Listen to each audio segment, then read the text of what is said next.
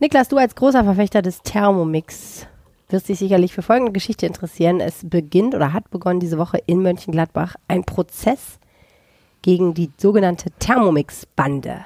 Ach du meine Güte. Ja, was hat man sich nun darunter vorzustellen? Also ich stelle mir so einen Haufen von Menschen vor, die zusammen kochen, aber Das wäre ein guter Name für so einen privaten Kochclub, ne? Die Ja. Thermomix-Bande. es gibt immer das, äh, muss mal schauen, so auf YouTube oder so, gib mal Thermifee ein. Kleiner Tipp. Okay. Ähm, nee, äh, in diesem Fall sind es vier junge Männer zwischen 21 und 28 Jahre alt und die haben Thermomixe verkauft, die sie gar nicht hatten. Ja. Also Leute haben ihnen teilweise 850 Euro überwiesen auf ihr Konto, ohne dafür jemals einen Thermomix in Empfang nehmen zu dürfen. Und dann ging es noch weiter. Die haben dann, sind dann hingegangen und haben gesagt, ach cool, jetzt haben wir deine Bankdaten, ist ja eigentlich ganz praktisch. Dann räumen wir doch gleich dein Konto leer. Zumindest glaubt die Staatsanwaltschaft das. Ach du meine Güte. Die haben sich ja richtig Mühe gegeben.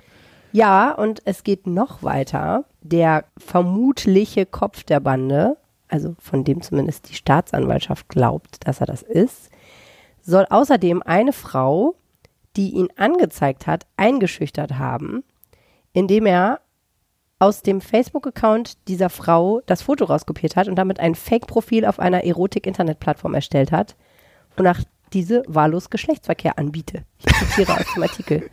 Also fieser geht's ja wohl nicht mehr, wenn das stimmen sollte. Das wird sich ja jetzt Okay, krass. erweisen, hoffentlich. Also das, stimmt. das musst du erstmal so durchziehen, ne? Ja, also das ist schon eine kriminelle Energie. Das ist schon, ich meine, ich muss ja persönlich sagen, ich bin ja, ich finde ja Thermomixe sind ja einfach geschummelt, ne? Ja, das, äh, die Diskussion hatten wir ja schon. Ich bin ja, auf der anderen Seite. Ähm, ich habe ja auch einen zu Hause stehen. Naja, ich, ich will es jetzt auch nicht. Sagen wir mal so, ich finde ja, wenn jemand in ehrlichen Herzens einen Thermomix benutzt und sagt, ich interessiere mich, ich will nicht kochen, ich kann nicht kochen lernen, ich möchte das nicht, es ist mir, ich habe andere Interessen in meinem Leben, alles gut. Ich benutze einen Thermomix, alles fein. Was ich aber Betrug finde, ehrlich gesagt, kriminellen Betrug ist, wenn jemand auf einer Party einen leckeren Dip hinstellt und alle so, oh wow, hast du den selber gemacht? Ja. Und in Wirklichkeit hat derjenige nur so einen kleinen Computer bedient und düt, düt, düt, düt, düt, da irgendwelche Zutaten oben reingekippt und der Thermomix hat die ganze Arbeit gemacht. Also ich möchte mich jetzt nicht in deinen Augen herabwürdigen, aber also genau dieser Typ, der den Dip da hinstellt und sagt, mal, den habe ich, ist komplett selber, das ist genau mein Ding. Das echt? bin eins zu eins ich, ja. Wirklich? Ich würde das auf, absolut machen. Warum? Wir machen immer zum. Grillen, machen wir mal Tortellini-Salat. Kann ich übrigens nur empfehlen, ist total toll. Und jedes Mal sage ich, den habe ich selbst gemacht. Und in Wirklichkeit hat der Thermomix die ganze Arbeit. ja, natürlich. Super. Na gut, also was der Thermomix noch so kann, das präsentiert uns Niklas heute im Laufe der Episode und außerdem haben wir folgende Themen für euch. Genau. Was kommt nach dem Kaufhaus aus? Ähm, wir beschäftigen uns heute mit der Schließung von Galeria und haben dazu einen Experten für die Stadt Mönchengladbach dabei. Denn Gladbach ist ganz besonders betroffen tatsächlich von dieser Ja. Problematik und wir schauen mal, was das eigentlich mit so einer Stadt macht. Richtig. Dann schauen wir uns später die Automatensprenger an und wie gefährlich das eigentlich ist. Ja, in äh, Ratingen sind äh, zuletzt wieder zwei Automaten gesprengt worden mit erheblichen Schäden an den jeweiligen Gebäuden. Und der Clou an der Sache ist, die Anwohner dieser Gebäude hatten vorher dagegen geklagt, dass diese Automaten dort weiter sind, weil sie genau davor Angst hatten. Und außerdem noch die skurrilsten Gerichte des Internets. Es gibt wahnsinnig absurde Dinge, die im Internet als lecker beworben werden. Niklas hat mal eine Liste gemacht. Los geht's. Schön, dass ihr dabei seid. Bonn Aufwacher. News aus Bonn und der Region, NRW und dem Rest der Welt. Herzlich willkommen im Aufwacher-Podcast, wo wir jede Woche nett brunchen und euch dazu einladen, dabei zu sein. Es gibt natürlich wieder was Leckeres zu essen, es gibt auch was zu trinken und es gibt drei tolle Themen, die wir für euch haben. Wir wollen ein bisschen gucken, was die Woche so gebracht hat. Mein Name ist Helene Pawlitzki, ich kümmere mich bei der Rheinischen Post um die Podcasts. Ich bin Niklas Schnelting. Ich kümmere mich auch um die Podcasts als Praktikant. Und wenn ihr wollt, könnt ihr Teil unserer Community werden. Für Feedback, für direkten Kontakt und für Bonusmaterial schickt uns einfach eine WhatsApp an 0160 80 80 844. Wenn ihr mögt, nehmen wir eure Telefonnummer in unseren Verteiler auf und ab und zu kriegt ihr dann mal eine Frage von uns oder wir fragen euch, was ihr von bestimmten Themen haltet. Ihr könnt uns natürlich auch schreiben, was ihr denkt und das hat Sebastian getan. Danke für die Sporttipps. Wusste gar nicht, dass Homeoffice schlecht für die Gesundheit ist. Naja, das ist wahrscheinlich ein Scherz von Sebastian. Habt ihr denn auch dafür Tipps? Niklas, du als Sportskanone, was kann man tun, um in Homeoffice fit zu bleiben? Ja, ähm, ich habe mir natürlich dann ein paar Gedanken darüber gemacht. Und zuallererst kann man natürlich so ein kleines Homeworkout einfach starten. Man kann sich jedes Mal alle ein, zwei Stunden selber so ein Ziel setzen. Okay, ich mache jetzt einmal 10 Liegestütze, 10 Sit-Ups, 10 Kniebeugen, so ganz klassisch. Oder ich suche mir alle drei Stunden ein Homeworkout auf, auf YouTube raus und mache das einmal nach. Ähm, ist natürlich relativ anstrengend, aber kann natürlich jeder entscheiden, wie er möchte. Ähm, was ich sehr cool fand, man kann sich, also das ist wahrscheinlich jetzt in Corona relativ groß geworden, man kann sich ein Laufband unter den Schreibtisch stellen. Hm. Man muss jedoch sagen, dafür muss man natürlich seinen Arbeitsplatz auch ein bisschen umbauen, denn man braucht natürlich einen Schreibtisch, der auch nach, nach oben fährt, damit man daran stehen kann. Mhm. Und man muss sich so ein kleines, also es ist kein richtiges Laufband, sondern eher so ein automatische Gehhilfe praktisch, auf die man sich draufstellt. Das sieht nur aus wie ein Laufband, nur halt ohne Griff. Okay. Aber man muss sagen, das ist natürlich relativ teuer. Also so kleine Dinger, die kosten so ab 250 Euro. Und mhm. ich würde bei sowas auch nie die billigsten kaufen, wenn ich ehrlich bin. Da hast du nur Ärger mit. Und man muss natürlich auch den äh, Tisch selber upgraden, was wahrscheinlich auch nicht so billig ist. Ja, kommt glaube ich drauf an, wie man es macht. Ich habe damals im Homeoffice, als das dann anfing, äh, mir einfach irgendwie so ein bisschen was gebaut, wo, wo ich einfach so einen Aufsatz auf meinen Schreibtisch, wo ich das oh, dann einfach das, draufgestellt habe. Das ist eine coole Idee. Ja, es ja. war auch gar nicht so kompliziert. Ja, und da gibt es auch Anleitungen im Netz für, was man dafür benutzen kann, so Ikea-Hack-Geschichten, was du nehmen kannst, damit das einfach geht. Okay, das Aber ist klar, cool. das ist eher eine größere Anschaffung, ne? so ein Laufband. Und ich glaube, man muss auch erst lernen, wie man quasi ja, also, Laufband, äh, während man arbeitet, benutzt. Das stelle ich also mir gar nicht so einfach vor. Ich gehe öfter mal im Fitnessstudio auf dem Laufband laufen, wenn ich neben meinem Handy bin oder so. Also ich würde jetzt lügen und ich sage, ich bin noch nicht runtergefallen. Ne? Also ähm, das ist echt, das ist schwieriger, okay. als man denkt. Noch als Tipp ist es, ähm, man kann dynamische sitzen. Also man soll immer wieder seine Sitzposition ändern, nicht die ganze Zeit den Rücken durch, mal den Rücken gerade. Vielleicht auch ein, es gibt ja so ergonomische Stühle, sich so ein vielleicht auch helfen. Dann ist man schon mal wenigstens gesünder und hat ein bisschen mehr Mobilität. Ist natürlich jetzt kein Sport direkt, ne? Aber mhm. ist natürlich auch wichtig. Ähm, und man kann Yoga-Mobilitätsübungen auch während des Sitzens machen. Ja. Zum Beispiel. Also ich bin jetzt nicht so der, der Yoga-Mensch, aber wer da seinen Weg hat. Bisschen strecken und recken. Ja, genau. Ich habe ein total spannendes Interview gelesen. Ich glaube, es war bei Zeit Online auch mit einem, der gesagt hat, weißt du, es bringt überhaupt nichts, wenn du einen Marathon läufst, nachdem du acht Stunden lang gesessen hast sondern du musst dich eigentlich während dieser acht Stunden wenigstens ein bisschen bewegen. Ne? Ja. Sport ist das eine. Sport ist halt anstrengende Bewegung, die dich wirklich fordert. Aber Bewegung an sich, die gar nicht so anstrengend sein muss, ist halt einfach wichtig für den Körper. Das heißt, einfach regelmäßig aufstehen, in der Mittagspause einmal kurz um Block gehen. Ich äh, finde auch einen guten Trick, immer wenn man telefoniert, aufzustehen oder äh, so. Das, ich habe das ehrlich gesagt, als ich ähm, im Stehen gearbeitet habe eine ganze Weile, habe ich es immer andersrum gemacht. Immer wenn ich telefoniert habe, durfte ich mich hinsetzen, sonst nicht. Ist auch ein guter Trick, aber ne, so, so kommt man ganz gut da rein. Und diese ganzen Sachen, die ja so ein bisschen verpönt sind, nämlich dass man während des Homeoffices mal eine Wäsche aufhängt, ne? Oder so eine kleine Hausarbeit erledigt, mal ein bisschen äh, die Ecken ausfegt. Das sind natürlich eigentlich genau die Sachen, die super sind, dass man mal fünf Minuten Zeit sich nimmt und was Körperliches macht. Und Putzen gehört da absolut dazu übrigens. Also man kann eigentlich das Angenehme mit dem Nützlichen verbinden. Sich einfach am Tag vornehmen, okay, ich putze heute äh, den Spiegel im Badezimmer, ähm, ich fege einmal die Ecken aus und was weiß ich, mache noch was Drittes und dann hat man eigentlich auch schon ein bisschen Bewegung in seinen Tag integriert. Das mache ich auch genauso im Homeoffice. Also jedes Mal, wenn du mir dann schreibst, Niklas, wie sieht's aus? Ich putze eigentlich irgendwas. Ah, verstehe. Wenn ja. du arbeiten sollst, putzt ja, Natürlich habe ich die Arbeit vorher erledigt, ist doch klar. So, so. Ist doch, ist ja, doch klar. kommt alles ins Praktikantenzeugnis.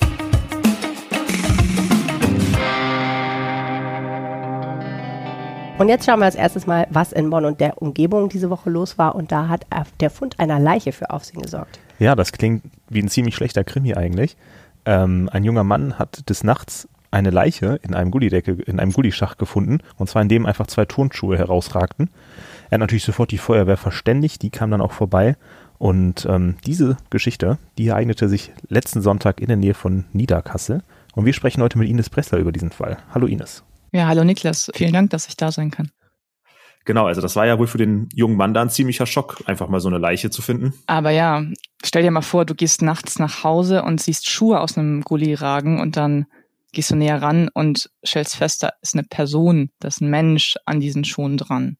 Und es war ja auch ein Jugendlicher, der das entdeckt hat. Weiß nicht, das macht es vielleicht nochmal ein bisschen schlimmer. Da geht man abends von der Party nach Hause, denkt sich nichts Schlimmes und dann sowas. Genau, ich glaube, dass das wirklich dein Weltbild komplett erschüttert. Aber zumindest hatte er einen Notfallseelsorger an der Seite, um zumindest diesen Moment von Schock und Ohnmacht vielleicht ein bisschen besser zu verarbeiten. Ja, das ist gut. Die Polizei ist ja zum Glück relativ schnell. Sag aber mal, wo wurde denn die Leiche eigentlich genau gefunden? War das denn eine gut befahrene Gegend oder war das eher so eine ruhige Gegend? Das war auf der Langeler Straße zwischen Niederkassel-Lülsdorf und Köln-Porz. Da sind Felder, da sind ein paar Höfe, sonst ist das eher eine ruhige Gegend. Aber sie ist jetzt auch nicht total ausgestorben. Also da fahren schon auch nachts Autos und Busse lang. Klingt mir ja eigentlich nach einem relativ guten Ort, um eine Leiche zu verstecken. Mich würde jetzt aber einfach mal interessieren, also aus reiner Neugier, wie hat man diese Leiche aus dem Kuli eigentlich rausgeholt? Also die starkte ja da drin. Das war anscheinend auch eine ziemlich aufwendige Aktion, wenn man überlegt, der Jugendliche ähm, hat die Polizei und Feuerwehr gegen 1.40 Uhr in der Nacht alarmiert und erst um 5 Uhr, also am frühen Morgen, war sie dann letztendlich geborgen. Die mussten erstmal, der war ja mit Split überschüttet, also auch, die mussten erstmal diesen ganzen Split aus dem Schacht graben, um überhaupt an den Toten zu gelangen. Und dann haben sie mit einer Drehleiter und einem Flaschenzug dann schließlich den Leichnam geborgen. Also es war ziemlich aufwendig. Ach du meine Güte, das hört sich ja ziemlich kompliziert an, das glaube ich.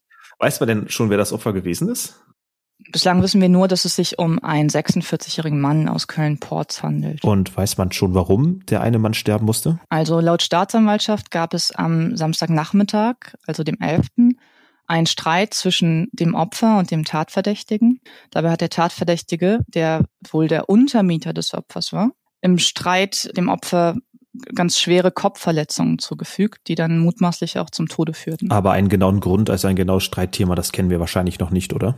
Was der Grund des Streits war und wie der, der genau verlaufen ist, dazu wissen wir eigentlich noch nichts. Ja, ist auch natürlich nicht so die ähm, klügste Art, eigentlich eine Leiche verschwinden zu lassen, muss man ja auch ehrlicherweise sagen. In der Tat, das macht das Ganze auch so bizarr, dass eben die Füße oben rausgeguckt haben. Ne? Ist denn der Gully weit entfernt von der Wohnung? Also du sagst jetzt, die Wohnung war in Köln-Porz? Nee, das ist sehr, sehr nah an dem Wohnort, also an der gemeinsamen Wohnung der beiden, vielleicht einen Kilometer entfernt. Ist ja dann wirklich nicht klug. Da hat man die Leiche einfach direkt nebenan praktisch im Garten vergraben und äh, hat gehofft, vielleicht fällt es ja nicht auf. Das ist ja. Ja, aber auf der anderen Seite, ich hätte jetzt auch nicht gewusst, wie tief so ein, äh, so ein Abwasserschacht ist. Ne? Wahrscheinlich hat er angenommen, dass er deutlich tiefer ist, dass er da ganz reinpasst. Wie tief ist so ein Schacht? Der ist jetzt 1,50 Meter, also so, dass ein ausgewachsener Mann da nicht reinpasst.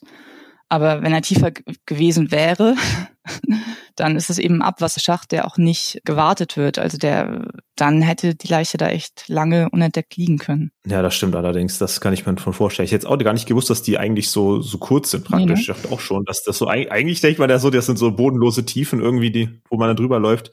Was sagen denn die Ermittler zu der ganzen Sache? Ist das so ein klassischer Fall, wie er halt passiert oder?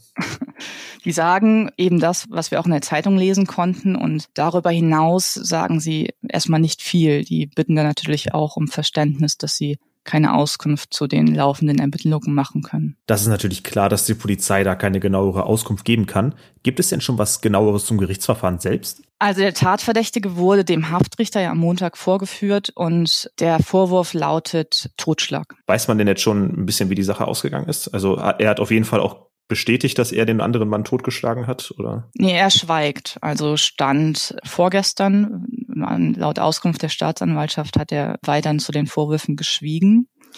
Aber da es eben Zeugenaussagen gibt, Blutspuren in der Wohnung, dem die Vermutung nahe, dass es sich so zugetragen hat, wie wir eben erklärt haben. Ja, das ist schon eine ziemlich skurrile Geschichte. Aber wie geht's jetzt eigentlich dem Jungen dabei? Das weiß ich leider auch nicht. Ich habe auch gestern noch mal mit dem Leiter der Notfallseelsorge gesprochen. Der konnte mir aber auch keine Auskunft dazu geben. Ich hoffe sehr, dass es ihm gut oder okay zumindest geht und dass er ausreichend Kraft hat und Unterstützung, um diese, dieses Erlebnis zu verarbeiten. Das wollen wir doch mal hoffen, dass die Sache für den Jungen wenigstens gut ausgeht.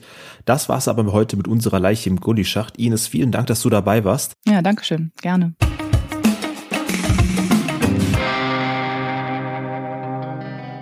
Boah, jetzt habe ich aber echt Hunger, ne? Ja, und ich habe uns auch was echt super Leckeres mitgebracht. Ich sehe das schon. Du hast äh, in der Küche geschuftet hier. Ich habe in der Küche geschuftet. Ich habe richtig aufgebaut. Also wir haben einmal hier zu meiner Linken ähm, haben wir Knoblauchbrot, ähm, aber nicht so ein klassisches Knoblauch-Baguettenbrot, sondern so wie so eine Art Zupfbrot. Das ist geil. Ähm, Faltenbrot. Das Faltenbrot ist, so ist das. Ja, genau. Brot. Ich habe das auch selber zusammengefalten, deswegen sieht es auch ein bisschen unästhetisch es aus. Es sieht so ein bisschen so aus, wie wenn der Teppich, wenn man so gegen den Teppich läuft und der wirft dann so Falten, der wird dann so aufgebaut. Ja, also so sieht das aus. In dem Rezept stand WWWW-Form, so dass man die so in so. Ach so, wie so Ws, okay. Ja, genau, zusammen ja. macht. Geil. Und hier auf der anderen Seite, da haben wir ähm, Nahenbrot, selbst gemacht natürlich. Das hatten wir neulich schon mal im Podcast, das hat der Michael neulich schon mal im Podcast gemacht. Ja, genau. Ich habe das aber jetzt natürlich im Thermomix alles gemacht. Ah ja, wir, richtig. Wir wollten ja über den Thermomix reden. Wir hatten ja eben schon die, Therm die Thermomix-Episode. Ich habe ja. die natürlich alle im Thermomix gemacht. Und aber wie geht das eigentlich? Ich meine, man schmeißt dann die Zutaten da rein und dann. Ja, sind also bei dem Knoblauchbrot war es total easy. Also ich habe wirklich, das ist ganz normaler Brotteig, glaube ich. Ein bisschen viel Hefe war da drin. Ich habe da zwei Packungen Trockenhefe sind allein da drin. Oh Gott, das ist viel. Ja, ähm, Genau, damit das halt sehr aufgeht. Schmeißt alles rein, der Thermomix, der knetet das für ein und dann dadurch, dass das leicht eingeölt ist, ähm, kannst du den dann einfach rausziehen. Es bleibt auch nichts, im, also kaum Rückstände von dem Teig im Topf. Also es ist mhm. wirklich eine sehr saubere Angelegenheit. Okay. Genau, und hier, das Besondere ist halt diese, also du machst das in so Streifen, tust du da Butter drauf, also so Butter drauf und diese Knoblauchbutter und dann dadurch. Und bei dem Nahenbrot da sind sogar noch Röstzwiebeln mit drin. Oh, Schmeckt sehr gut. Ich hoffe, du magst Röstzwiebeln. Also Ich ich, stehe, to- ich stehe Röstzwiebeln. total auf Röstzwiebeln. das klingt alles Und als gut. Dip mitgebracht habe ich ähm, die Dattelcreme, die wir auch ähm, vor zwei Wochen eigentlich schon mal hatten, wo Ja. ähm, ich dann ein wenig Probleme mit, der, mit dem Bu ähm, Bus bekommen habe. durch den Streik. Hast du neue Dattelcreme gemacht oder ist das die gleiche Das ist genau dieselbe natürlich. Ich habe die auch extra offen äh, neben der Heizung stehen lassen, damit das auch jetzt richtig gut schmeckt. Da ist auch ganz viel Frischkäse drin, also das sollte sich jetzt entwickelt haben. Das Ausgezeichnet. ist auch allein hier hingelaufen. Einen Also ich bin Bus gefahren, die Dattelcreme ist gelaufen. Nein, ist natürlich ganz frisch. Die schmeckt sogar besser als die davor. Mm. Ähm, wir sind ja jetzt auf unserem gesunden Trip. Ähm, deswegen da ist natürlich auch Körniger Frischkäse drin. Natürlich. Hat mehr Proteine, genau. Verstehe. Ähm, und direkt, direkt daneben, da steht Aioli. Ja. Ähm, das ist aber eine Aioli, wie meine Eltern sie immer machen. Also das ist nicht so, die schmeckt ein bisschen anders als so gekauft Aioli oder so. Mhm. Ähm, ich hoffe mal, ich bin gespannt, ob sie dir schmeckt. Auch im Thermomix gemacht. Nee, die, das ist selbst gemacht. Okay. Also ich habe nur die Dattelcreme ist aus dem Thermomix. Die wird auch jeder, der einen Thermomix hat, der wird Dattelcreme kennen. Das ist so ein, so klar. ein Ding. Okay, pass auf, dann nehme ich mir jetzt hier mal so ein bisschen Nahenbrot. Ja, genau. Ich Also das sagen, das Knoblauchbrot mit Nahenbrot- Aioli würde ich jetzt auch nicht probieren. Es, Äh, Genau, das ist vielleicht ein bisschen viel Knoblauch, aber das tunke ich mir hier so rein. Ach, man darf, soll sich das hier auf den Teller legen wahrscheinlich. Ne? Jetzt habe ich das schon Nein, nein, nein, tunk rein. Tunk. Ich habe auch gar keinen Nicht das, warte mal, ich mache es aber so, dass, ich, dass du dich nicht ansteckst, mache ich das hier ab. Dann no double dipping. Mhm. Mhm. Mhm. Das ist eine verdammt gute Aioli. Das ist ein verdammt guter Aioli, ne? Hast du die, hast du die gemacht? Ja. Lügst du auch nicht? Ich lüge nicht. Ich mach die, ich finde, mach die Aioli äh, immer selbst. Wie machst du die? Also das ist echt, das ist wirklich total easy. Also ich, du hast ist ja, Mayonnaise ist ja die Hauptzutat. Ah, du nimmst die Mayonnaise, machst du nicht selber. Ja, nein, natürlich nicht. Es gibt ja, Leute, die machen das. ja, ich nicht. Das Okay. ist voll aufwendig. Mhm. Ähm, könnte ich im Thermomix auch mal machen. Nee, also Hm, Mayonnaise, ich nehme immer die äh, Tomi Light Mayonnaise. Aha. Ähm, ist immer, weiß ich nicht, Hätte ich Ding. nicht gedacht, dass das Light Mayonnaise ist. Das ist ganz schön Tja. lecker. Hm, okay. Tja, und dann äh, tust du, also da ist jetzt nur eine Knoblauchzehe drin. Ähm, also wenn du das ganze Glas Tomi-Mayonnaise nimmst, wenn du so grillen gehst oder so, dann kannst du wirklich auch fast drei Knoblauchzehen reintun. Das schmeckt halt schon ziemlich geil. Dann so ein bisschen, bisschen Zitronenwasser, Salz, Pfeffer und dann bist du schon fertig. Das war schon. Und dann alles verrühren. Schmeckt nicht schlecht, muss man echt sagen. Ja, ne? Wir kriegen ja manchmal Ärger, wir sollen nicht so viel Name-Dropping im Podcast machen, deswegen. Ihr könnt natürlich auch jede andere Mayonnaise nehmen. Man kann jede andere Mayonnaise nehmen. Aber ich finde es Um- erstaunlich, wie lecker äh, das ist dafür, dass Es ging es auch nur darum, light also ich nehme halt, ich nehme halt Light Mayonnaise. ist. Nicht schlecht. Meistens. Hm, Aber jetzt bin ich mega scharf auf dieses Knoblauch-Faltenbrot. Ja. Warte mal, ich will mir nicht einen riesen Klumpen nehmen. Reiß einfach ein Stück ab, ist es Mm. egal. Ich habe übrigens dann noch nachgeguckt, man hätte natürlich auch schlauerweise einfach ganz normale Knoblauchbutter nehmen können. Sie ist natürlich auch selbst gemacht, die Butter.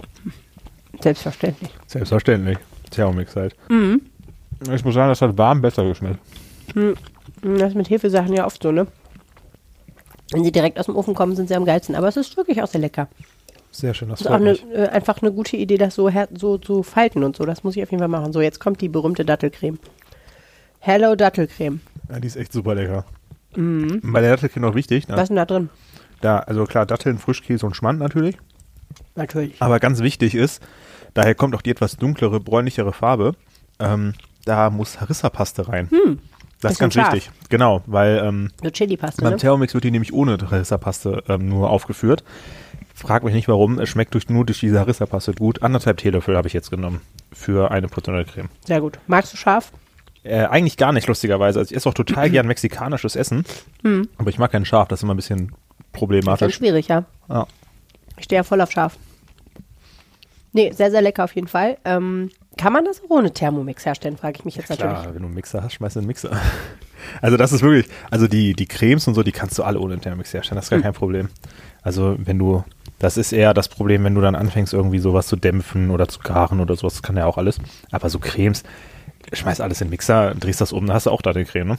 Übrigens, das Nahenbrot ist auch sehr lecker und auch die Kombination Nahenbrot mit Röstzwiebeln und Aioli ist sehr, sehr gut. Ist geil, ne? Hm, schon nicht schlecht. Hm, Ich wollte eigentlich noch normales Baguette mitnehmen, um halt die Dips besser zu testen. Braucht man gar nicht. Habe ich auch vergessen. Bin ehrlich. Ja, vielen Dank. Mit der Schließung der Galeria-Filiale an der Hindenburgstraße verliert die Gladbacher Innenstadt ihr letztes großes Warenhaus. 52 der insgesamt 130 Standorte des Galeria-Konzerns werden im Zuge des Sanierungskonzepts schließen. Das betrifft circa 4.500 Arbeitsplätze hier Und in Deutschland. wir gucken jetzt mal nach Mönchengladbach, denn die Mönchengladbacher Filiale an der Hindenburgstraße ist ebenfalls betroffen. Der Standort an der, in der Gladbacher Innenstadt hat eine Verkaufsfläche von 8.500 Quadratmetern und war zuletzt 2004 umgebaut worden. 58 Menschen arbeiten hier, sind von der Schließung des Warenhauses betroffen und nicht nur sie, sondern auch die ganze Gladbacher Innenstadt wird sich durch diese Schließung verändern. Darüber sprechen wir jetzt mit Andreas Grun, dem stellvertretenden Leiter der Lokalredaktion Mönchengladbach. Hallo Andreas. Hallo, grüßt euch. Genau, wie sah denn der schwarze Tag in Mönchengladbach eigentlich aus? Ja, als wir gehört haben, äh, was passieren wird, wir waren relativ frühzeitig informiert, ähm, sind wir hingefahren äh, oder gegangen, vielmehr ist es hier um die Ecke von der Redaktion und haben schon gesehen, da sind die ähm, Tore zu, die Gitter waren runter, das Licht innen drin war noch an. Da wussten wir, okay, es ist schon zu, da passiert gerade was drin. Ähm, tatsächlich hingen auch Zettel aus äh, für die Kunden, auf denen stand, wegen einer Betriebsversammlung erstmal geschlossen. Naja, und da wussten wir natürlich, was da gerade drin passiert. Äh, die Kunden, die da ankamen, wussten das aber nicht. Die haben davon erstmal nichts geahnt. Ähm, und mit denen, mit denen wir dann ins Gespräch gekommen sind, äh, die haben dann geäußert, ja, die waren schockiert. Ähm, die kaufen zum Teil seit Jahrzehnten im Kaufhof ein, kommen von weit her tatsächlich auch von Wegberg, äh, von Schwalmtal, aus Venlo sogar haben wir Leute äh, getroffen, die wegen des Kaufhofs nach Mönchengladbach gekommen sind, um da einzukaufen. Und das war eine Stichprobe von einer halben Stunde vielleicht, nicht repräsentativ natürlich. Aber da haben wir erstmal wieder gemerkt, okay, dieser Kaufhof hat doch irgendwo eine, ähm, eine Anziehungskraft, äh, die etwas über Mönchengladbach hinausgeht. Das war uns gar nicht mehr so sehr bewusst. Während wir da waren, äh, sind dann auch tatsächlich, äh, ist die gesamte Beleuchtung im Haus dann ausgeschaltet worden. Da haben wir schon geahnt, das wird nicht mehr ähm, öffnen an diesem Tag. Das kann man ja auch verstehen, dass wenn die Leute da gerade mitgeteilt bekommen haben, dass sie in einem Jahr ihren Arbeitsplatz spätestens in einem Jahr dann verlieren, äh, dann kann man die direkt danach nicht wieder äh, zum Verkauf schicken und sagen, so jetzt äh, erklär den Leuten mal, welcher Ring schön ist oder welches Parfum gut duftet. Da hat man anderes im Kopf. Wie wir dann erfahren haben, äh, als wir am nächsten Tag mit dem Betriebsrat gesprochen haben, es hat viele Tränen gegeben, viele haben geweint äh, bei der Betriebsversammlung, äh, konnten das nicht verstehen, hatten auch schlaflose Nächte. Aber so ein bisschen hat sich wohl auch eine Trotzreaktion gebildet. Am nächsten Tag waren sie wieder alle da, bis auf zwei. Zwei waren krank gemeldet, das ist ja nun wirklich nicht viel. Und äh, haben weiterverkauft. Das heißt, also die Schließung ist ja noch eine ganze Weile hin. Das wird ähm, erst nächstes Jahr im Januar wahrscheinlich sein. Ähm, ist denn jetzt schon ganz klar, was mit diesen Arbeitskräften dort passiert, mit den Menschen, die dort arbeiten? Nun ja, sie werden alle im April äh, die Kündigung bekommen. Und äh, bis dahin müssen sie sich entschieden haben, was dann mit ihnen ab Januar 2024 werden soll. Sie haben die Wahl oder sollen die Wahl bekommen zwischen äh, einem Wechsel in eine Transfergesellschaft, in der sie dann auf den Arbeitsmarkt wieder vorbereitet werden. Man muss ja auch vor Augen führen, viele arbeiten seit Jahrzehnten dort, sind Mitte, Ende 50, äh, machen seit vielen Jahren nichts anderes. Was sollen die machen jetzt? Obwohl ähm, die Perspektive so schlecht gar nicht ist. Es wird auch im Einzelhandel werden viele Verkäufer gesucht. Aber das ist natürlich erstmal, da denkt man nicht sofort dran, sondern man hat Existenzsorgen. Das ist die eine Möglichkeit, also der Wechsel in eine Transfergesellschaft oder auszuscheiden mit einer Abfindungszahlung, die anderthalb Monatsgehälter hoch sein soll, maximal aber 7.500 Euro. Das ist natürlich für jemanden, der 30 Jahre dort arbeitet, eine sehr, sehr geringe Abfindung. Kann man denn an der Schließung in Mönchengladbach noch was ändern? Ähm, das hat ja in Leipzig und Oldenburg zum Beispiel geklappt, so wie ich gehört habe. Ja, richtig, genau. Am Donnerstag ist ja bekannt geworden, dass fünf dieser 52 Filialen nun doch nicht geschlossen werden sollen. Das hängt natürlich damit zusammen, äh, welche Zugeständnisse die Vermieter jetzt dann doch noch bereit sind zu machen. Ähm, wer jetzt noch sagt, okay, ich gehe noch mal ein bisschen runter mit der Miete, ich schieße euch noch ein paar Millionen für eine Sanierung zu, der versucht dann natürlich Kaufhof oder Galeria äh, davon zu überzeugen, den Standort doch noch äh, zu erhalten. Ähm, das heißt, diese Schließungsliste hat auch so ein bisschen was ja, davon, Druck auf Vermieter aufzubauen, um doch noch ein bisschen mehr rauszuholen. Nun ist es aber so, dass in Mönchengladbach der Vermieter nach Informationen unserer Redaktion zumindest, wir können jetzt keine konkrete Zahlen nennen, aber dass die Miete schon nicht ganz besonders hoch ist und auch schon Zugeständnisse angeboten worden sind. Und darauf ist man nicht eingegangen. Ob da jetzt noch weitere Zugeständnisse gemacht werden, das weiß ich nicht.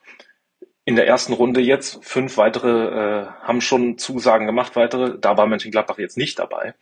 Äh, insofern ist das fraglich, ob es mit Galeria dann vielleicht doch noch weitergeht oder nicht. Die Mitarbeiter, der Betriebsrat ist da skeptisch. Verdi hier vor Ort will kämpfen um jeden Arbeitsplatz, um den Erhalt der Filiale. Mit Aktionen vor Ort, Unterschriftenlisten vielleicht, das weiß man noch nicht, was da kommen könnte. Ähm, die Stadt aber bereitet sich darauf vor, eine alternative Nachnutzung zu erarbeiten mit dem Vermieter zusammen, weil man muss wissen, das ist hier eine wirkliche Großimmobilie an einem prestigeträchtigen Standort, wo wirklich äh, schon fast 100 Jahre äh, ein großes Warenhaus steht.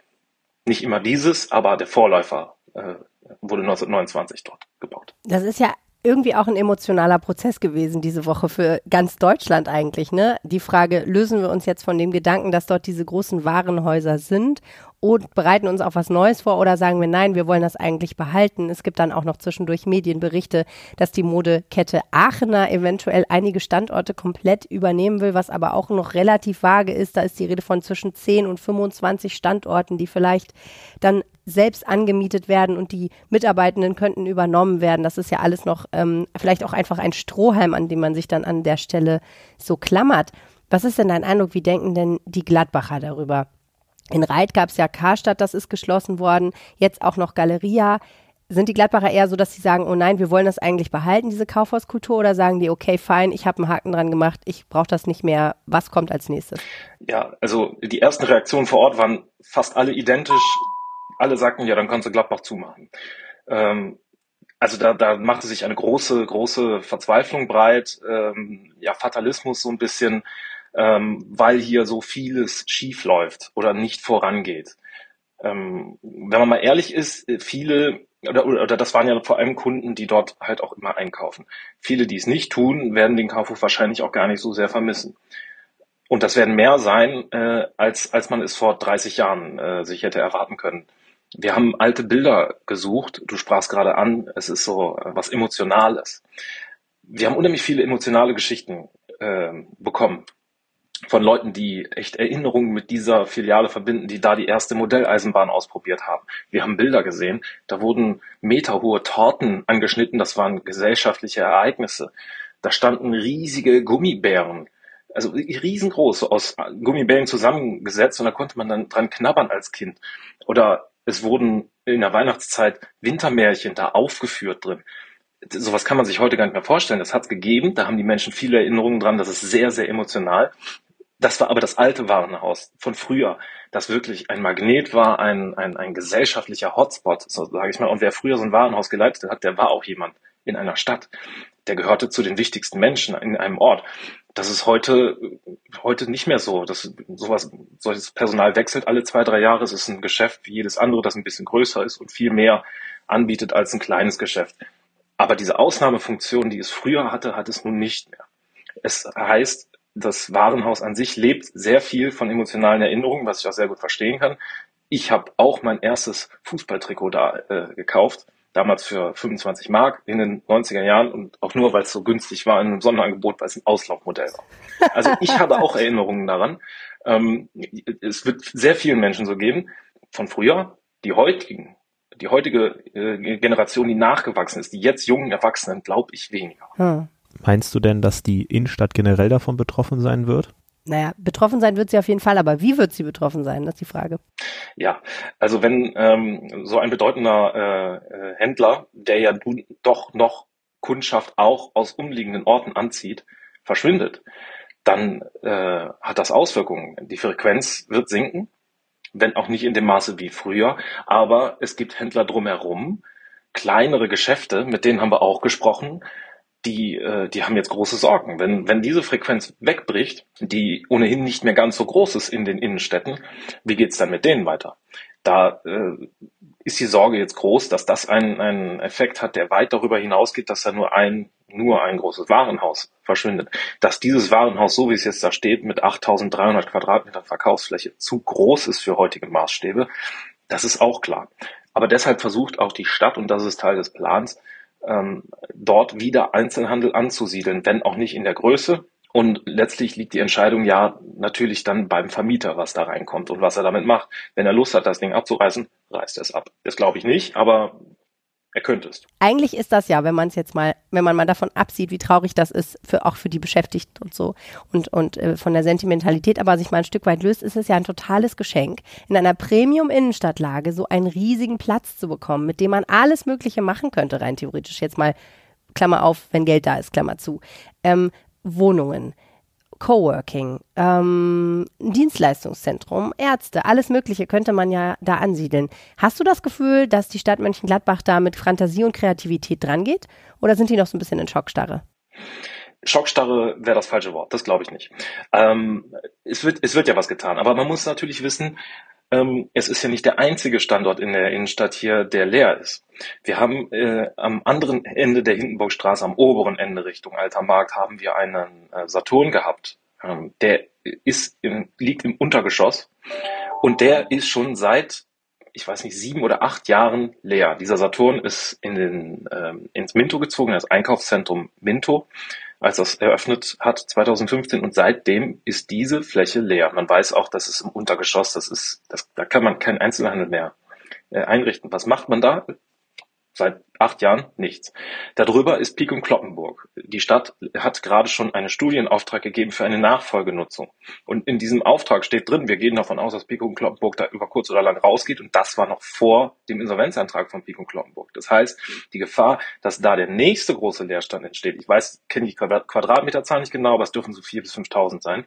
Man hat also in Mönchengladbach einige solcher Flächen, die jetzt schon leer stehen oder die künftig erwartbar leer sein werden.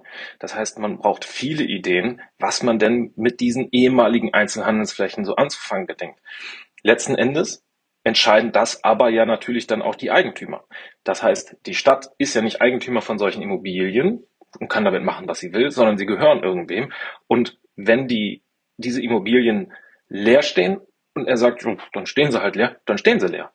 Da kann eine Stadt dann wenig machen. Also bisher zumindest hat sie wenig rechtliche Möglichkeiten. Und die Gefahr, dass es so, zu so einem Leerstand kommt, ist gar nicht so klein, weil in vielen Fällen haben Immobilien einen gewissen Buchwert. Das heißt, sie stehen in äh, den Büchern eines Eigentümers mit einem gewissen Wert drin und äh, den er ähm, dann korrigieren muss, wenn er merkt, okay, ich muss mit der Miete runter, ich kann nur noch weniger erzielen oder sie vielleicht mit Verlust verkauft. Das heißt, er muss dann, äh, er schreibt rote Zahlen. Und manchmal kann das auch zu Problemen bei, äh, bei Unternehmen führen, wenn man äh, so große Abschreibungen tätigen muss. Das muss in dem Fall nicht so sein, aber es kann durchaus äh, einen Immobilieneigentümer äh, dazu verleiten, erstmal an der Situation nichts zu verändern, auch wenn er keine Miete einnimmt. Hm. Wow, interessant. Ähm, Andreas, du bist ja jetzt unser Gladbach-Experte. Was würdest du dir denn für den Standort wünschen? Was würde ich mir wünschen? Also ich glaube, ähm, es wäre auf jeden Fall wünschenswert, da nochmal eine äh, Einzelhandelsnutzung reinzubekommen, aber nicht in der Größe. Ich glaube, man, äh, man muss kreativ sein, man muss über äh, kulturelle Nutzung nachdenken, ähm, vielleicht kleine Ausstellungsflächen. Man braucht, äh, ähm, man braucht ein wenig Gastronomie, denke ich.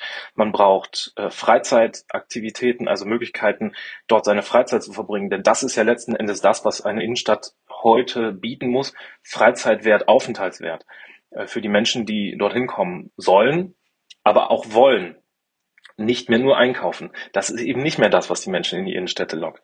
Und letzten Endes natürlich auch Wohnungen, das ist ganz klar. Ich kann mir vorstellen, dass da in diesem Gebäude, das nun mal sehr groß ist, das muss man wahrscheinlich auch dann sanieren einigermaßen und natürlich auch umbauen, aber da oben die oberste Etage, hey, da kann man wahrscheinlich ein prima Penthouse reinbauen, eine Rooftop-Bar draus machen und du hast einen wunderbaren Blick über Mönchengladbach. Kann ich mir super vorstellen. Wie wäre es mit einem Dachpool fürs Penthouse? Gladbach schaut nach vorne, Andreas Grund schaut mit. Vielen herzlichen Dank fürs Gespräch. Gerne.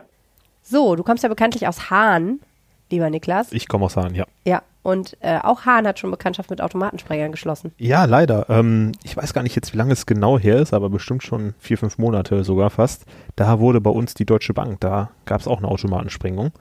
Die sieht jetzt mittlerweile auch halbwegs normal wieder aus. Da gab es richtig lange keine richtige Tür, aber das Gebäude wurde auf jeden Fall auch stark beschädigt, ja. Es gibt jedes Jahr Dutzende solcher Fälle in ganz Nordrhein-Westfalen, habe ich festgestellt. Und das läuft ja eigentlich immer gleich ab. Die kommen in den frühen Morgenstunden, die sprengen diese Geldautomaten, sammeln super schnell das Geld ein und sind dann mit sehr schnellen, meistens geklauten Autos wieder auf der Autobahn und äh, fahren ganz schnell über die Grenze, weil sie wissen, dann werden sie wahrscheinlich nicht geschnappt. So läuft das ab.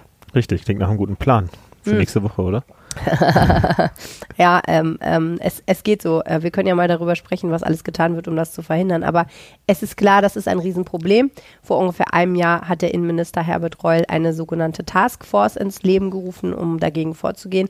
Und man stellt aber fest, es ist immer noch nicht wirklich besser geworden. Am Mittwoch gab es wieder einen Fall, beziehungsweise sogar zwei Fälle in Ratingen. Offenbar die gleichen Täter haben dort ähm, zwei Automaten, die an gegenüberliegenden Seiten einer Straße angebracht waren, gesprengt und dabei auch tatsächlich das Haus, in dem diese Automaten jeweils waren. Das eine ist so drinnen gewesen, der Automat, innerhalb einer Filiale, und das andere war so an der Außenwand angebracht, haben sie ganz erheblich beschädigt. Und das Pikante daran ist, dass die Anwohner, also die Menschen, die in diesem Haus leben, das ist nämlich oben auch mit Mietwohnungen, schon vor Gericht geklagt haben, weil sie gesagt haben, wir wollen eigentlich gerne, dass der Eigentümer dieses Hauses der Bank verbietet, dort einen Automaten zu haben, weil wir glauben, früher oder später wird dieser Automat gesprengt und wenn das nachts passiert und das Haus stürzt ein, dann sind wir halt tot. Und das Gericht hat aber gesagt, ganz vor kurzem, nee, nee, nee, so läuft das nicht. Ähm, die Eigentümer können natürlich eine Änderung des Mietvertrags machen, aber das, dazu können die Mieter die Eigentümer eben nicht zwingen. Und ähm, ja, solange die Eigentümer dazu nicht bereit sind, reicht halt diese abstrakte Gefahr, es könnte vielleicht dazu kommen, dass dieser Automat gesprengt wird, nicht aus, um äh, dem, der Bank zu verbieten, dort einen Geldautomaten zu haben. Hätten Sie es in diesem Fall mal gemacht, oder? Geht es denn den Anwohnern gut in dem Haus? Oder ja, das- also das ist, ist niemand verletzt worden. Es ist ja immer so haarscharf, ne? Ähm, das hat auch Herbert Reul nochmal gesagt vor einem Jahr, als er diese Taskforce vorgestellt hat. Es ist eigentlich ein Wunder, dass noch keiner verletzt wurde, weil die Sprenger auch immer brutaler vorgehen. Die benutzen, halt früher haben die Gas benutzt, um das zu sprengen. Mittlerweile benutzen die Festsprengstoff, was halt wirklich eine große Sprengkraft hat. Die Verwüstung ist immer echt enorm. Ähm, ich meine, aus der Logik der Täter ist das natürlich klar. Ne? Wenn die schon sprengen, dann wollen die auch, dass das auf jeden Fall klappt und nicht, dass der alte Automat so halb irgendwie kaputt geht, sondern die wollen ja wirklich dann an das Geld ran. Aber ähm, es ist halt schon oft so gewesen, dass hinterher die Statik der Häuser enorm gefährdet war und man gesagt hat, okay, es ist zwar jetzt noch nicht eingestürzt, aber wir können das Haus auch nicht so stehen lassen. Ist ja auch klar, wenn man mal- im Untergeschoss einfach etwas sprengt, ne, das ist ja, Ja. schon fast ein Wunder, dass die meisten Häuser einfach ganz normal stehen bleiben. So sieht's aus. Ähm, du hast eben gesagt, es gibt so eine Sonderkommission, die sich darum kümmern sollte. Hat das denn bis jetzt funktioniert oder eher so mäßiger Erfolg? Mm, Also ich kenne tatsächlich keine Zahlen. Ähm, es ist ja erstmal gut, dass sich darum intensiv gekümmert wird. Es ist halt so, NRW ist extrem betroffen von dieser Problematik. Einerseits leben wir halt in einem Ballungsgebiet. Das heißt, hier gibt es Städte, es gibt sehr viele Automaten einfach, ne? Ist ja klar, viele Menschen, viele Geldautomaten.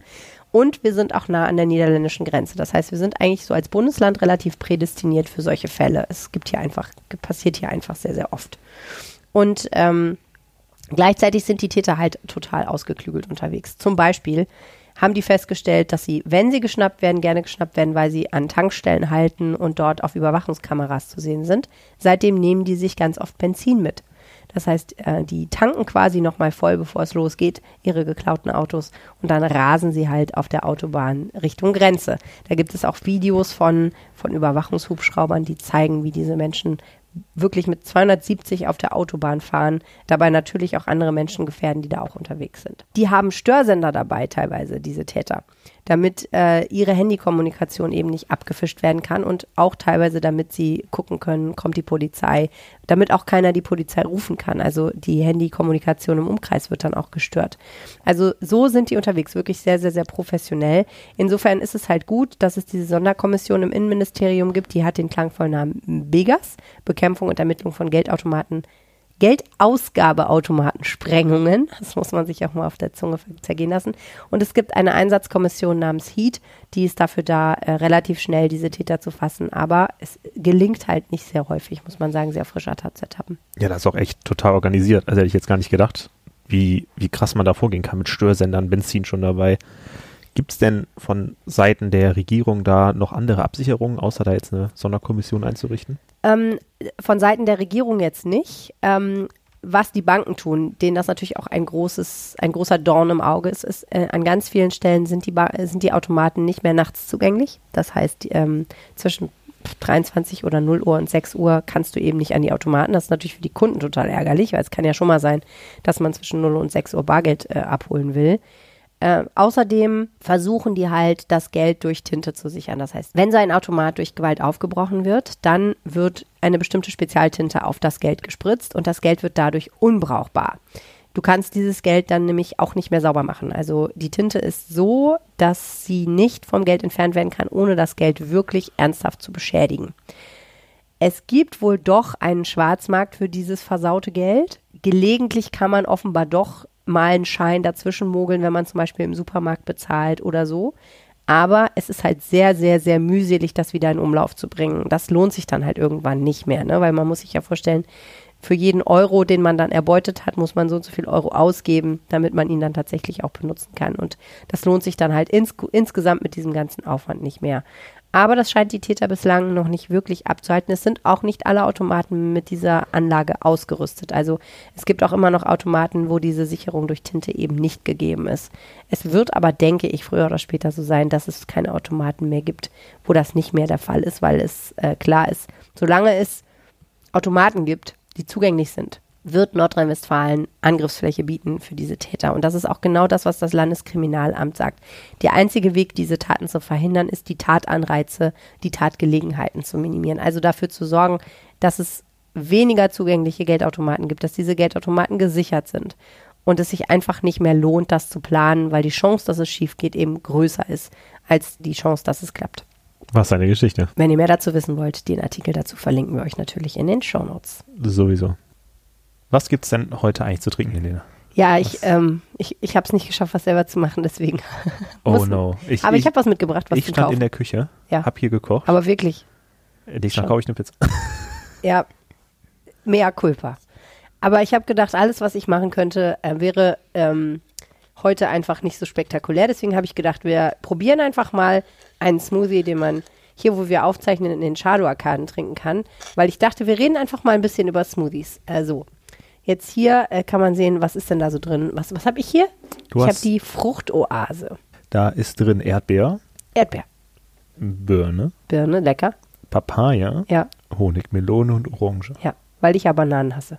Weil du Bananen hast. Es Okay. gibt auch wirklich nur zwei Smoothies ohne Bananen. Ja, ne? Und die sind Die beide, sind sehr selten. der eine heißt Fructoase und der andere ist Exotic Fruit oder so. Das ist ein Riesenproblem. In jedem Smoothie ist Banane drin, weil der ja wahrscheinlich irgendwie was mit der Konsistenz macht und natürlich auch sehr viel Süße mit sich bringt. Und deswegen ist es für mich sehr schwierig, einen Smoothie zu kaufen. Und du hast äh, den Tor. Ja, genau. Ich habe mir einen sehr männlichen Smoothie ausgesucht. War wirklich. Und der hat auch eine Boah. schöne pinke Farbe. Der ist richtig, und der ist ziemlich pink, genau, also ist schon lila. Waldbeere, Banane, Haferdrink und Proteinpulver. Ja, genau, da stand, da gar, stand ganz groß Protein Vegan Smoothies. Da war ich so, boah, das ist bestimmt lecker. Und in allen von denen ist Proteinpulver drin. Da dachte ich, ich probier's doch mal auspassend zur Sportfolge. Okay, na dann Prost. Einmal hier, Chin Chin. Prost. Im Hat man das gehört? Ich umweltschädlichen Plastikbecher. Also meiner schmeckt sehr gut, wobei ich glaube ich kein Fan von Haferdrink bin. Mm, ist super lecker. Ich frage mich, wie die das hinkriegen, dass der so schaumig ist immer. Die haben so krasse Mixer, ne? Ja, ja, das hängt echt stark vom Mixer ab. Also bei mir im Fitnessstudio, die haben auch so einen speziellen Stabmixer für einen Proteinshake. Und ich weiß nicht, ob du schon mal Ideen an dem Proteinshake selber gemacht hast. Also das schmeckt, ja, es schmeckt, aber meistens, du, du merkst halt, dass es Pulver drin ist. Und das ist auch nicht cremig. Außer du hast halt eben so einen Mixer und so ein Stabmixer kostet halt 400 Euro oder so. Echt? Ja, die sind richtig teuer. Aber die machen wirklich so geilen Proteinshake. Also das ist einfach schön cremig. Heftig. Es ist total, es ist wie ein besserer Smoothie. Ja. Ich hatte das ja schon mal im Podcast gesagt. Ich sag's nochmal. Smoothies sind nicht gesund. Muss man nicht glauben. Ja, das ist richtig. Da ist ja, ähm, also du kannst ja auch so extrem grüne Smoothies machen. Also wo du dann nur so eine Kiwi, Spinat und Ingwer und ich hau's irgendwie runter. Aber lecker. Aber so ein klassischer Smoothie ist echt ungesund, das stimmt. Das. Ist find's- einfach sau viele Kalorien und man kriegt, nimmt sehr wenig Ballaststoffe und so Kram. ja, genau. Und da sind durch den Fruchtzucker ist da sehr viel Zucker und gerade so im Supermarkt oder so sind auch oft nachgezuckert. Ja, und geht voll ins Blut. Man denkt immer, man tut sich was Gutes, nur ein gesunder Snack für zwischendurch, aber es ist halt viel sinnvoller, das Obst zu essen. Ja, genau. Aber irgendwie sind Smoothies trotzdem geil. ich muss sagen, der hat die jetzt auch echt komplett frisch gemacht. Also da sind jetzt auch wirklich, das wirklich da ist auch kein extra Zucker drin oder so. Ja, Ähm, also da sind halt, also der hat noch einen Eiswürfel dazu gepackt. okay. Aber das sind wirklich die Früchte, die lagen, liegen da auch alle. Also die. das, ist macht wahrscheinlich auch was mit der Konsistenz. Ne? Das ist einmal so ein bisschen Eis mit frisch. Ja, und die sind dann auch leicht kühl, das ist auch angenehm. Hm, das schmeckt mir nicht so gut. Hm? Nee, ist mir zu kalt irgendwie. Ich mag das nicht so. Eine kalte dieses- Flüssigkeit verbrennt mehr, Kalorien, verbrennt mehr Kalorien als warme. Na dann Prost.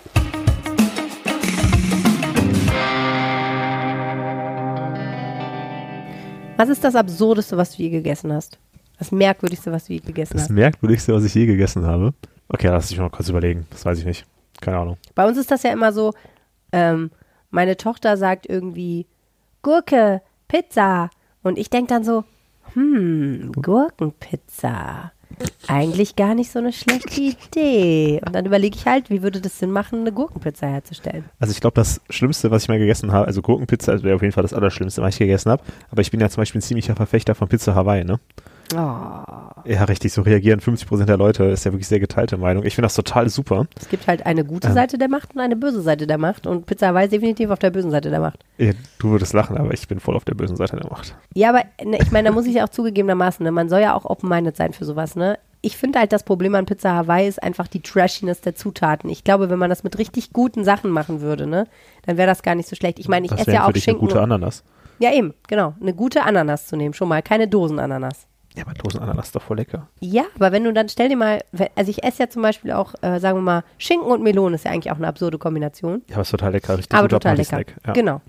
Ja, und wenn man jetzt so eine Pizza Hawaii macht mit so öseligen Ja, Kochschinken aus der Verpackung und dann auch noch so Dosenananas, aber wenn man das richtig geil macht, dann ist vielleicht Pizza Hawaii gar nicht so schlecht. Ja, Könnte ich mir das vielleicht. schon eher vorstellen. Können wir mal ausprobieren. Kannst du ja nächste Woche Oh, mitbringen. das ist eine gute Idee. Vielleicht machen wir das. Mal sehen. Ähm, vielleicht mache ich kalte Toast, Pizza Toast essen. Oh, Toast Hawaii, das ist richtig, das ist richtig super. Also Toast Hawaii, das ist ja so der, der, also bei, mir, bei mir war das jedenfalls so in der Kinder, das gab es total oft. Auch mit so einer kleinen Glacé-Kirsche drauf. Im Original ist da ja noch so eine kleine, kleine karnierte Kirsche drauf, ne? Okay, nein, das nicht. Das war immer schon die klassische Dosenananas, aber in so einem ganzen Stück mit so einem Loch in der Mitte. Ja, ja, klar. Die auf das Toast Okay, pass auf. Ich überlege mir mal was, vielleicht, vielleicht beleben wir im nächsten Podcast mal äh, den Toast Hawaii wieder und gucken, ob wir Das einen guten wir. Toast Hawaii herstellen Das können. Das ist gar nicht so einfach. Aber Lene, ich würde dich jetzt mal fragen. Ich habe hier ein richtig cooles Gericht rausgesucht und würde dich gerne mal fragen, ob du das schon mal gegessen hast. Hast du schon mal Schwarzwälder Kirschflammkuchen gegessen? Nein, aber ich bin interessiert. Das ist total super. Also du musst dir wirklich jetzt so einen Flammkuchen vorstellen. Das ist ja so eine Art Pizza. Mhm. Ne? Also ähm, ich zum Beispiel mag ja keinen Flammkuchen, aber es gibt ja Leute, die lieben das richtig. Und dieser Flammkuchen, der ist, der wird ja normalerweise, kommt da so ein bisschen Schmand drauf, irgendwelche grünen Zwiebeln oder sowas. Der ist belegt mit frischen Kirschen, Schmand, Vanillepudding und natürlich Schokoladeneis und mit Schokoladensplittern. Du hast einfach, nimmst diese Schwarzwälder Kirschtorte und haust die einfach mal richtig schön auf den Flammkuchen und dann hast du einen Schwarzwälder Kirschflammkuchen. Aber warte mal, das, das habe ich noch nicht so ganz verstanden. Also im Grunde genommen ist das doch einfach eine Schwarzwälder Kirschtorte, nur ohne Biskuit und stattdessen mit einem Flammkuchenteig. Ja, Okay. Eigentlich schon. Es geht halt darum, dass man dieses, weil Flammkuchen ist ja wirklich sehr herzhaft, das ist ja, glaube ich, Blätterteig ist das ja, glaube ich, so in die Nee, Richtung geht das. So Art Mürbeteig, so ein Pizzateig mehr. So. Also tatsächlich, Also Hefeteig ist- tatsächlich. also ganz Aber- dünn, aber also so ein knuspriger Teig. Aber im Ja. Grunde genommen, es ist einfach ein süß belegter Flammkuchen. Ja. Finde ich gar nicht so absurd. Finde ich ganz okay. Schwarzwälder wäre ich dabei. Aber es gibt ja auch Sachen, die sind halt wirklich Klassiker der deutschen Küche. Und Ja. da denkt man sich so, hä? Wer hat sich das denn ausgedacht? Oh ja. Also da fällt mir jetzt direkt ein, ähm, ach so, so Saumagen. Schon mal gehört? Ja, hab schon mal gegessen. Echt? Ja, klar. Okay, krass. Ich war mal in einem Pfälzer Restaurant und habe gedacht, ah, jetzt kann ich endlich Saumagen essen. Und was soll ich dir sagen, es ist super lecker. Echt? Also, Ja. tut mir leid, ich habe mir das, ich habe mir das angeschaut. Also das wäre etwas, was ich ja gar nicht essen würde. Was ist das denn? Ja, das ist, Erzähl ähm, uns mal. das ist ja so eine, ähm, ja, das hat sich für mich jetzt angehört wie so ein bisschen äh, so eine Art Schweinegulasch. Nee, es ist mehr so, du musst es dir vorstellen, wie so eine Art Wurst ist es eigentlich. Also es ist so eine, so eine Farce, so eine Fleischfarce, die ist halt gefüllt in diesen Saumagen und du hast im Prinzip, hast du so große Scheiben, so wie Mortadella so ähnlich auf dem Teller. Ah, okay. Ja. Da habe ich das ganz falsch verstanden. Ich dachte, man kocht so eine Art Suppe oder Gulasch in diesem Schwein. Es geht übrigens um einen echten Schweinemagen, das ist jetzt kein Ja. Begriff oder so. In diesen Schweinemagen und dann isst man das da einfach raus. Aber was ist daran absurd? Ich meine, wenn du ein Würstchen isst, dann, Dann ist, ist ja, das ja auch Darm, im ja. Darm, genau. Ja. Also es ist jetzt halt nur ein Stück weiter höher gerückt und es ist ein bisschen dicker. Ja, nee, wie gesagt, ich habe mir das anders vorgestellt. Also ich habe mir irgendwie das so richtig barbarisch vorgestellt. Man nimmt so ein paar Holzstäbe, Barisch. klebt da diesen, diesen Magen drauf, kippt alles in den Magen und dann brät man das da drin. So habe ich mir das irgendwie vorgestellt. Nö, ist mehr wie so eine Wurst. Ja, es hört sich echt interessant an. Ähm, also echt leckerer, als ich mir dann ja doch vorgestellt habe. Und du meintest, man kann die nur im Pfälzer Restaurant essen? Naja, die kommen aus der Pfalz. Ich glaube, sonst kriegt man die nirgendwo. Ja, wahrscheinlich. Also ich habe in Nordrhein-Westfalen, kann ich mir so kein Restaurant hier in der Nähe erinnern, wo ich jetzt so mal gesehen hätte. Eher nicht. Was mit Lapskaus? Hast du schon mal Lapskaus gegessen? Also du wärst, du wärst überrascht. Also wir sind eine Zeit lang richtig oft nach Norddeutschland gefahren und ich habe noch nie Lapskaus gesehen vorher. Gesehen. Naja, es Gesehen, ist auch nicht also- so ein hübsches Gericht, sag ich mal. Ja, also es wurde mir jetzt, kam jetzt auch auf keiner Karte, ich kann mich jetzt nicht dran erinnern, wahrscheinlich gab es, aber das ist auch aus gepökeltem Rindfleisch, rote Beete, Gewürzgurken und Matjes. Das muss man ja auch erstmal, Oft noch ein Spiegelei dabei. Ein Spiegelei dabei, das muss man sich auch erstmal auf der Zunge zergehen lassen. Ja, im wahrsten Sinne des Wortes. Im Also ich finde es lecker. Ich, ich esse es so, ich esse sowas ja gerne, aber es sieht wirklich nicht sehr hübsch aus. Es hat so eine rosaliche Farbe und sieht so ein bisschen aus, als wäre es schon mal gegessen. Muss man nicht unbedingt machen. Das kann ich mir vorstellen. Jetzt gucken wir mal ins Rheinland. Das ist ja zum Beispiel was, was ich noch nie gegessen habe und wo ich auch nicht so scharf drauf bin. Himmel und Erde. Jetzt kann ich mal zurückschlagen, das gab es bei uns früher richtig, richtig oft. Hm. Man muss sagen, wir haben es nicht mit Blutwürstchen gemacht, sondern mit Leberwurst. Also wir haben einfach die Leberwurst geschnitten und dann in der Pfanne gebraten. Du lachst, es ist total lecker und ich esse eigentlich keine Leberwurst. Ja, das Ding ist, ich sage jetzt oh, aber ehrlich gesagt, ähm, vor Gras ja genau das gleiche eigentlich. Ne? Entenstopfleber ist ja genau das gleiche. Das habe ich noch nie gehört. Naja, das ist natürlich jetzt auch super, super teuer, aber im Grunde ist es auch nichts anderes als Leberwurst. So, Okay. also ich finde aber die Kombination von Kartoffeln, Apfelmus und Blutwurst ist über, also da bin ich Oh, das raus. schmeckt echt lecker. Also gerade dieses, dieses Süße mit diesem, diesem salzigen aus der Blutwurst ist total geil. Na gut, okay. Kann ich nur empfehlen. Das waren jetzt ja so ein paar Klassiker. Jetzt kommen wir mal zur Kategorie Best of Chefkoch. Äh, Worst of Chefkoch quasi so. Äh, Leberkäsepizza. Ja, ähm, also ich, die Idee des Gerichts ist es, glaube ich, den Leberkäse als Pizzaboden zu nutzen. Okay. Ähm, das Also überbackener Leberkäse eigentlich. Jetzt, ja, das hört sich jetzt spontan auch gar nicht so schlecht an, Nö. aber ich glaube, es schmeckt richtig schlecht. Ich auf jeden Fall vorstellen. macht es sehr, ist es sehr herzhaft, glaube ich. Kommt natürlich darauf an, was glaub der ich. Pizzabelag ist. Ja, also in dem Rezept waren waren es jetzt, glaube ich, Mais, Zwiebeln und natürlich eben Gouda zum Überbacken. Klar, Wie jetzt Mais mit Leberkäse schmeckt, das ist eine Kombi, die ich noch nicht ausprobiert habe. würde ich essen. Aber was wäre, wenn man jetzt, sagen wir mal, eine Thunfischpizza mit Leberkäseboden macht? Ho, ho, ho. I Eine Pizza. Hawaii mit Leberkäse. Okay. Aber ähm, ich habe noch viel coolere Sachen. Hast du schon mal Fenchelsalat gegessen? Klar. Jetzt stell dir mal so eine richtig tolle Salamischeiben da drin vor. Da Würdest drin? du ihn dann da drin, so mit so untergemischt würdest du es dann immer noch essen? Wenn es untergemischt wäre, nicht. Nee. Also was ich mir schon vorstellen kann, ist so ein Fenchelsalat mit so Orangen und so, so schön angemacht und so. Und dann nebenher so ein bisschen Antipasti-mäßig so eine gute italienische Salami in dünnen Scheiben. Das kann ich mir vorstellen. Ja, dann probier doch mal den Fenchelsalat mit Salami aus. Ja, sehr, sehr schön. Aber wo ich absolut raus bin, 100 Prozent, ich esse ja alles, aber keine Bananen, sind das Rezept für Bananensteaks, was du gefunden hast. Ja, also ich, ich muss auch sagen, ähm, ich habe es jetzt auch nicht so wirklich ganz verstanden, wie man das jetzt machen soll. Also in erster Linie kann man sich das, glaube ich, so vorstellen, man hat sich so ein schönes Steak gemacht, ganz schön mit Pfeffer und Salz darüber. Und dann soll man sich eine Champignon-Rahmsoße vorstellen, aber statt Champignons tut man halt eben Bananen What? in Kaffeesahne gebraten. Was? Oh, das ist ja widerlich. Das hört sich auch, glaube ich, genauso an, wie es schmeckt. Ähm, also ich kann mir das auch gar nicht vorstellen, wie man auf die Idee kommt, Bananen in Kaffeesahne anzubraten. Welcher Irre denkt sich sowas aus? Also ich kenne so gebackene Bananen aus dem Ofen, dann vielleicht noch einen schönen Likör drüber oder sowas, aber jetzt nicht, ähm, Also wir waren ja neulich in der Kantine in, äh, bei uns in der Redaktion, ne? Und da wurde irgendwie gesagt, es gibt ein Süßkartoffelcurry mit gebackener Banane. Und wir haben gerätselt, bevor wir in die Kantine gegangen sind. Was sind das für gebackene Bananen? Was ist das? Ist das jetzt so gebackener Banane wie beim Asiaten als Nachtisch? Im Backteig? Ich kenne das nur in so einer Alufolie Banane eingewickelt, dann in den Ofen oder so. Nee, das habe ich auch so, noch nie gesehen. Es hätten ja auch Bananenchips sein können, so Kochbananen frittiert. Oh, das hört sich cool es an. waren ja. tatsächlich einfach Bananen paniert und frittiert. Und dann wurde einem Wow. noch gesagt, man soll die einfach hinterher essen als Dessert. Okay, wow. Keiner hat das verstanden. Aber ich habe jetzt noch eine richtig gute Kombi für uns rausgesucht. Mhm. Und zwar, hast du schon mal von der bekannten Currywurst-Pizza gehört? Nein. Okay, also es ist wirklich eine Currywurst-Pizza, wie man sich jetzt das genauso vorstellt, ist Pizza mit Currywurst drauf, ein bisschen Ja. Pommes noch. Okay. Und als klassische Beilage jetzt hierzu habe ich dann das Rezept gefunden, Currywurst-Salat. What? Und das ist doch total super. Man hat seine schöne Currywurst-Pizza und trägt daneben so einen kleinen Beilagensalat. Und damit es nicht gesund wird, nehmen wir doch einen Currywurst-Salat. Okay. Ähm, Muss nicht.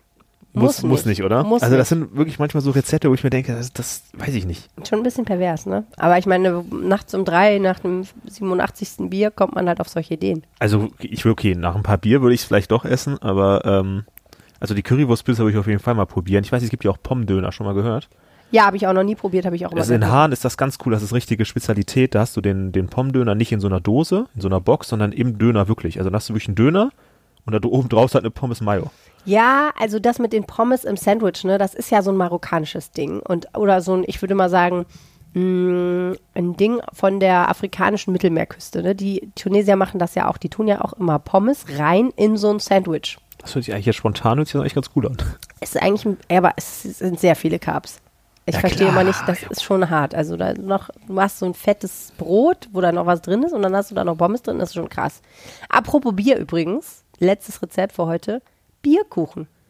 Ja, ähm, Ich hab's ehrlicherweise vorher noch nie gehört. Hab dann mal ein bisschen meine Freunde und sowas gefragt. Das scheint eine ganz normale Sache hier zu sein in Deutschland, Klar, die es nur bei mir anscheinend nicht gibt. Ja. Ähm, weil du also hinterm für, Mond lebst, Niklas. für alle, für alle, die jetzt so wie ich hinterm Mond leben, man ersetzt einfach das Wasser durch Bier im Kuchen. So ein bisschen habe ich mir das, ich glaube, das ist so ganz normaler Rührkuchen kann man dann Ja. machen oder stattdessen Wasser halt Bier. Und das soll wohl sehr lecker sein. Ja, ich meine, es gibt ja Rotweinkuchen. Das soll, hab ich auch nicht Hast du auch noch nicht gehört. Also man kann das schon, glaube ich, machen.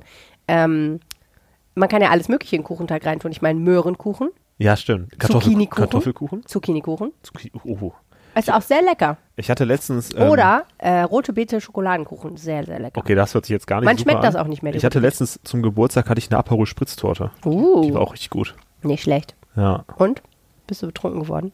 Nee, muss, muss man ehrlicherweise sagen, ich glaube, das geht so ein bisschen verloren beim Backen, oder? Der Das kann ich ich, auch, kann ich ja. mir vorstellen. Aber, bei es- einer Torte ist es ja eingerührt, vielleicht in die Creme und dann wird man Ja, wieder ein bisschen mehr vielleicht. Das war schon echt lecker. Also Das auf klingt jeden auf jeden Fall gut. Das könntest du nächste Woche ich hatte, ich hatte auf jeden Fall äh, eine ziemliche Alkoholfahne danach, muss man ehrlicherweise Okay, da sagen. war nur dann auf jeden Fall Kuchen. noch Alkohol drin. Ja, vielleicht. Aber ist bei Rumschokolade ja auch so. So sieht's aus. Leute, wenn ihr am Wochenende was trinkt, tut das aber bitte ein bisschen mit Vorsicht. Das war der Aufwacher am Wochenende. Vielen herzlichen Dank fürs Zuhören. Wenn euch dieser Podcast gefällt, dann abonniert uns doch gerne in eurer Podcast-App und bewertet ihn mit 5 Sternen. Dann freuen wir uns. Genau, wenn ihr uns was sagen möchtet, Feedback und Themenideen gerne per Mail an aufwacher.rp-online.de oder per WhatsApp an 0160 80 80 844.